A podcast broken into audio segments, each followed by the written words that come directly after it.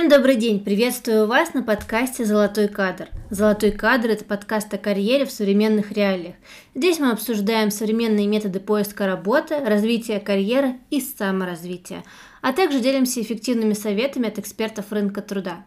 Сегодня с вами я, Евгения Симагова. Давайте начнем. Сегодня я хотела бы поговорить с вами о том, что делать, если надоело руководить. Часто ко мне приходят клиенты со следующими словами. Я устала руковод... быть руководителем. Все, хватит. Я больше не выдержу этого стресса ни дня, говорит мне на консультации клиентка. Но никто не хочет брать меня на работу исполнителем. Все поголовно говорят, что я слишком хороша и боятся меня нанимать. Что же мне делать? Это на самом деле это довольно часто встречающаяся проблема. Дело в том, что быть руководителем далеко не всегда выбор сотрудника. Часто в компаниях повышают за выслугу лет старичков, либо потому, что руководителю показалось, что сейчас это наилучший вариант, либо решили, что хороший специалист непременно должен руководить, что, кстати, далеко не всегда верно. Иногда хорошему специалисту лучше оставаться просто хорошим специалистом. Ну, а отказываться от предложенного повышения, как правило, у нас не принято, потому что, ну, а вдруг не так поймут, вдруг уволят. И таким образом у нас на руководящие должности попадают те, кто туда вообще никак и не стремился никогда. И мучаются они там годами. Ведь если ты уже работал руководителем, то надо продолжать же, а то будут косо смотреть, ожидать подвоха, и решение о понижении быть вообще не должно. Либо бывает другой вариант, когда уже ну настолько наелся этим самым руководством, что тошнит. Невозможно больше так жить и хочется просто покоя и просто работы исполнителя.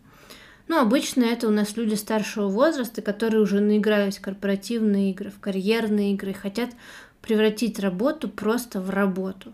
Но это полная правда. Большинство компаний у нас предпочтут не брать руководителя на должность специалиста – Хотя, казалось бы, ну а что такого? Ведь это же так здорово, когда опытный, умный сотрудник просится к тебе на зарплату ниже.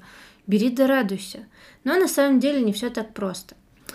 Дело в том, что невозможно щелкнуть пальцем и, выкинуть из себя этого самого руководителя. Он все равно уже стал частью вашей личности. Он будет проявляться, хотите вы этого или нет.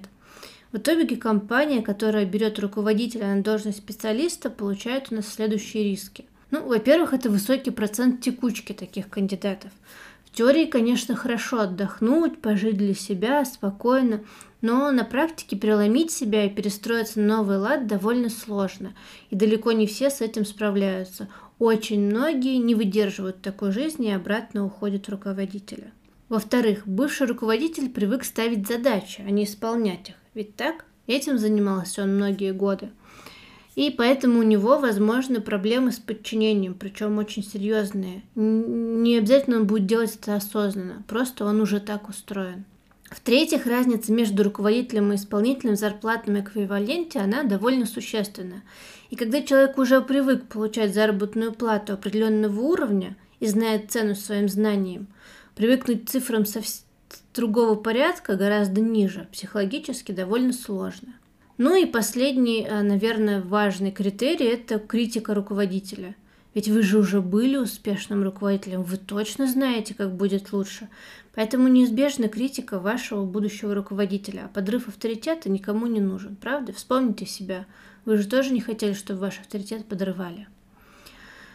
И все это в большинстве случаев действительно правда, все эти факторы, они случаются. И что же делать тем, кто действительно готов перейти из руководителя в специалиста и готов э, просто выполнять свою работу, их устраивает и уровень заработной платы, и советы никому уже давать не хочется. Ну, во-первых, стоит упростить резюме.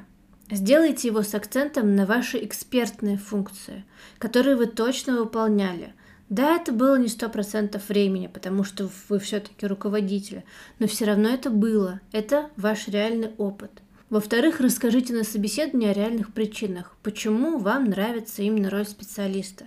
Об этом стоит говорить честно, не стоит проверять, и об этом обязательно вообще стоит упомянуть, чтобы они не додумывали и не отказывали вам заранее.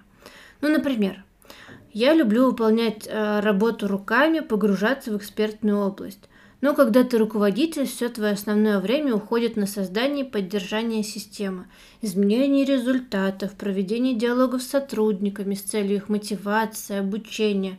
А это совсем другая стихия, а мне все-таки по душе первая. Я люблю погружаться в экспертную область. И помните, вы у себя одни. Живите своей жизнью и не оглядывайтесь ни на кого. И будьте счастливы. Но у меня на этом все. И самое главное, не забывайте, вы и есть тот самый золотой кадр. Вы достойны самого лучшего. И вы это можете. Управляйте своей карьерой, достигайте новых вершин и меняйте свою жизнь в лучшую сторону. Ну а если вам нужна помощь, то наша команда платформы карьерного сопровождения iBest резюме всегда рядом.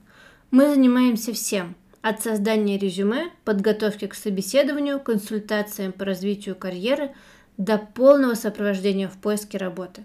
Заходите на наш сайт www.ibestresume.ru и оставляйте заявку.